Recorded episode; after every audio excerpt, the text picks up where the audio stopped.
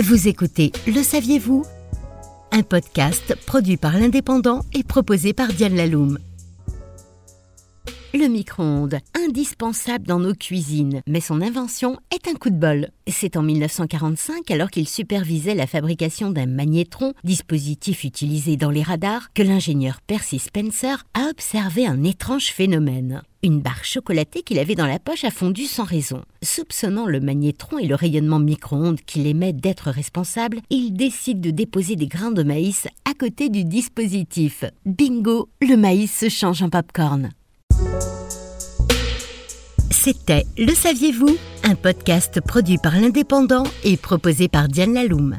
Retrouvez cette émission et toutes nos productions sur Radio Indep et en podcast sur l'indépendant.fr, nos réseaux sociaux et votre plateforme de streaming favorite.